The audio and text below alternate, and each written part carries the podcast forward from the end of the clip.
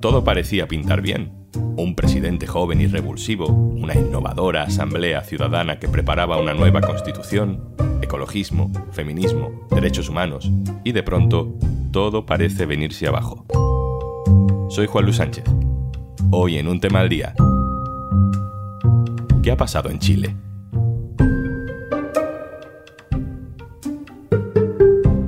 Una cosa antes de empezar. Hola, Juanjo de Podimo, otra vez por aquí. Oye, ¿todavía no has probado nuestra aplicación Podimo? Entra en podimo.es barra al día porque te regalamos 60 días gratis. Dos meses gratis para escuchar los mejores podcasts y audiolibros. En Podimo. Octubre de 2019, Chile. El pueblo sale a las calles, el 25 de octubre se produce la que se conoce como la marcha más grande de Chile. Lo que empezó como una protesta por la subida de los precios del transporte público acaba siendo la chispa para un estallido social que luego se transformó en cambio político.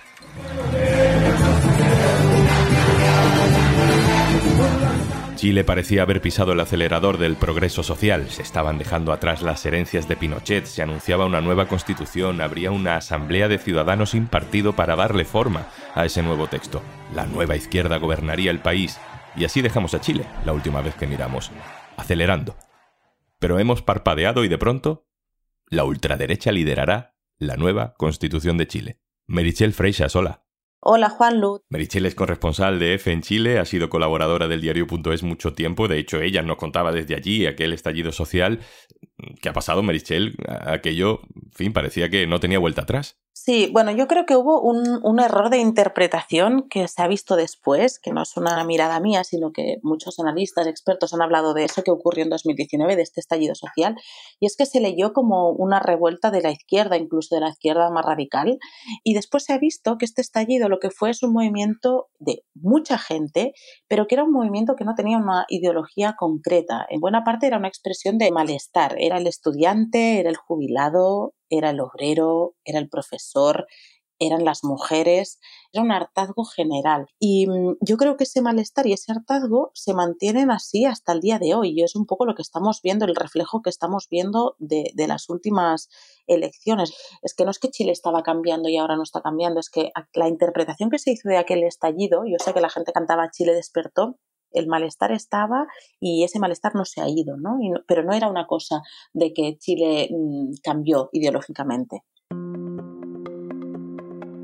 De aquel estallido de 2019 surge una oportunidad, casi como una manera del sistema de protegerse a sí mismo, ¿no? De decir, vale, vale, os hemos entendido, mm, vamos a reformar la Constitución. Y eso es importante porque la Constitución de Chile era, bueno, es, sigue siendo, mientras no se apruebe una nueva, la que se redactó en la época de Pinochet. Eh, ¿Cómo era ese texto? Bueno, si se aprueba, la constitución que se está dejando atrás es una constitución que fue redactada durante la dictadura de Pinochet, fue redactada en el año 80 y que ha sido solo parcialmente reformada. La mayor de sus reformas fue en el año 2005 bajo el gobierno del socialista Ricardo Lagos, pero mantiene básicamente sus principios fundamentales, que tienen que ver con un Estado subsidiario en el que no hay derechos fundamentales como la educación, la salud, las pensiones garantizados, esos, precisamente esos derechos eh, fueron los que mm, eh, salieron más a la luz durante el estallido social, durante las protestas.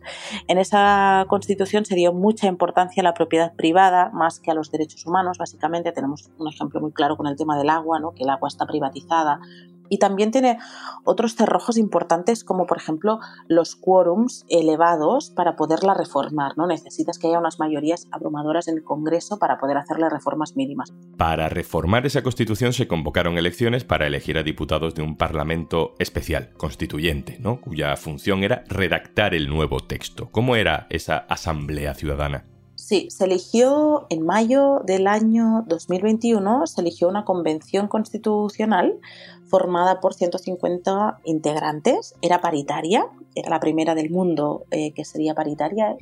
En aquella convención constituyente había representación indígena, 17 escaños para los pueblos originarios, hoy habrá solo uno, se presentaron dos candidatos y solo uno entró y estaba conformada por una mayoría de personas independientes. Eso significaba que eran personas que no militaban en ningún partido político, que se habían juntado en listas, porque la ley que habilitó, o sea, la reforma constitucional que habilitó ese, el primer proceso constitucional, permitió hacer listas de candidatos independientes, cosa que en este segundo proceso esto no ha ocurrido. Por lo tanto, los candidatos independientes no podían ir en listas en esta ocasión, iban por su cuenta y solo había tres candidatos, no salió ninguno de ellos.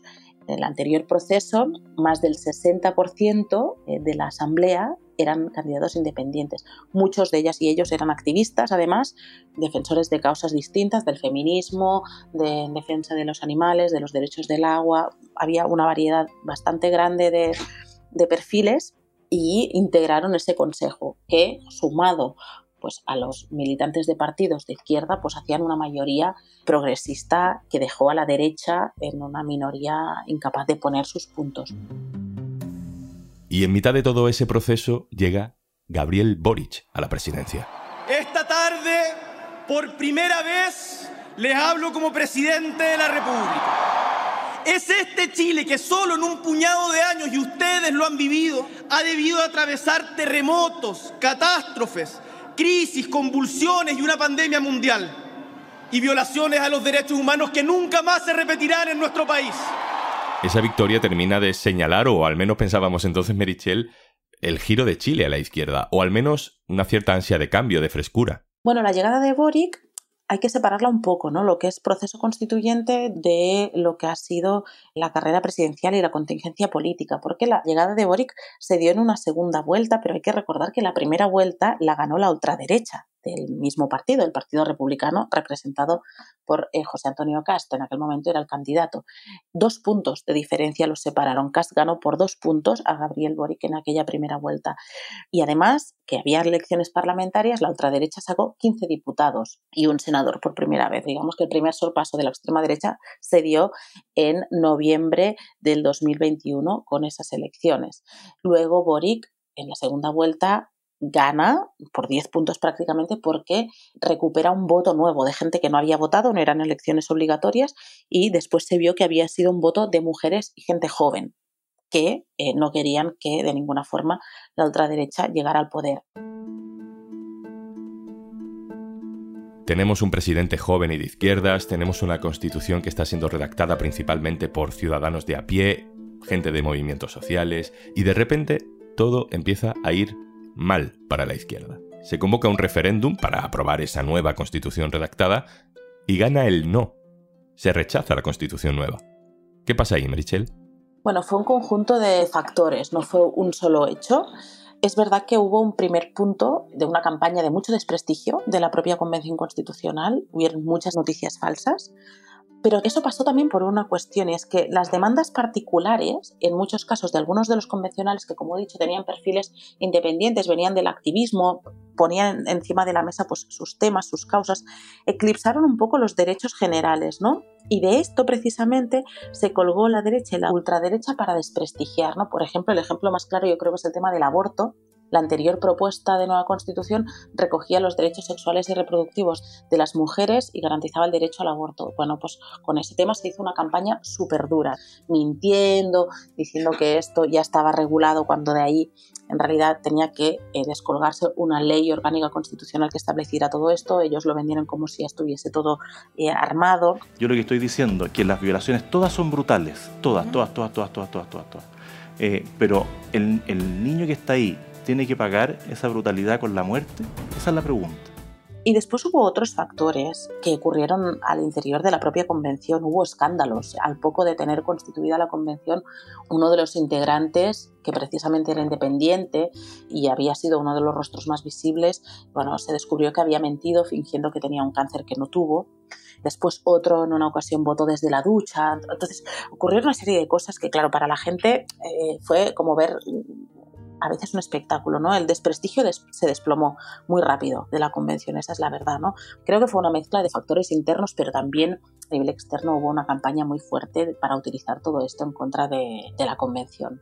¿Cómo era esa constitución que fue rechazada? Era una constitución que fue considerada, este borrador, como uno de los textos constitucionales más progresistas que podría haber habido en la región. Y yo me atrevería a decir que incluso en, el mundo, porque tenía una mirada muy feminista, muy ecologista y muy garantista por primera vez con la inclusión y, para proteger los derechos de los pueblos originarios, ¿no? que en Chile habían sido históricamente marginados.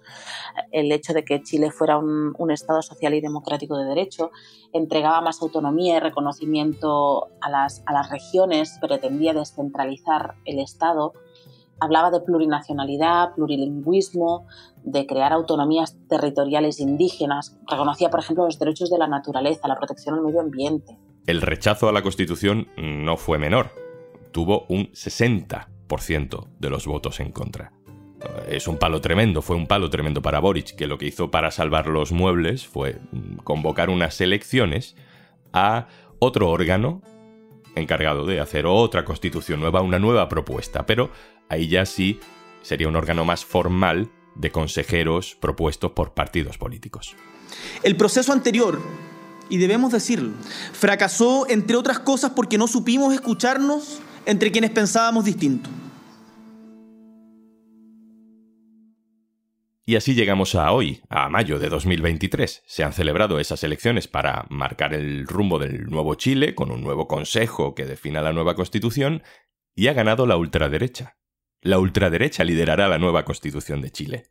Es un revés fuerte, Marichel. Sí, la sensación de malestar y, y, de descontento social sigue muy latente. Y ahora ha pasado un poco, en ese sentido, en el contexto actual lo mismo. La gente se ha pegado mucho a su principal necesidad. Estamos atravesando una crisis de seguridad que en Chile no se había vivido así de esa forma y la gente ha votado muy enfocada en esa línea. ¿no? La franja de, propaganda electoral televisiva se caracterizó por propuestas al electorado que tenían que ver más con unas elecciones municipales que con unas elecciones de constituyentes. ¿no? Hablaban, por ejemplo, de caminar seguro por la calle, de iluminarte las calles para no tener miedo. No se hablaba de cómo se quería plantear el Chile de los próximos 30 años. Hay un voto muy volátil en Chile y el hecho de tener voto obligatorio por primera vez significa que millones de personas han debutado en esa expresión de sus preferencias y que hasta ahora no se conocían. Lo que sí mm, se refleja es que la aprobación de Boric está en el 30% y en el resultado de, estas elecciones se mantiene ahí y que la inseguridad ha sido pues, una bandera de esta campaña y se ha votado mucho bajo ese prisma ¿no? de la inseguridad. Merichel, hay un comentario general que leemos estos días. No sé si a posteriori todo esto, claro, es muy fácil de decir, ¿no? Que quizás la izquierda se ha pasado de la raya, que ha tensado demasiado la cuerda, que se ha sido demasiado ambicioso en la conquista de derechos. ¿Cómo lo ves tú? Sí, yo creo que e, esta idea, es cierto que también aquí se ha repetido mucho, pero creo que subestima un poco la sociedad chilena, ¿no? Y carga un poco a la gente con toda esa responsabilidad. Entonces, en aquel momento se habló de que era una propuesta muy maximalista, me acuerdo de, de esa palabra. Yo no creo que fuese una propuesta muy maximalista, pero sí creo que no se explicó suficientemente bien y que las necesidades reales de las personas no quedaron suficientemente adelante como para que se viera los cambios que traía, ¿no? Quedaron eclipsados por otras cosas, por otras caras que tenía esa nueva constitución y no se le dio la importancia necesaria ni se supo explicar bien el contenido real de ese texto y ahí la gente lo terminó también rechazando porque lo que ellos buscaban no estaba ahí, ellos pensaban que no estaba ahí. Merichel Freisas, corresponsal de EFE en Chile, un abrazo, muchas gracias. Un abrazo a todos y a todas. Hasta pronto.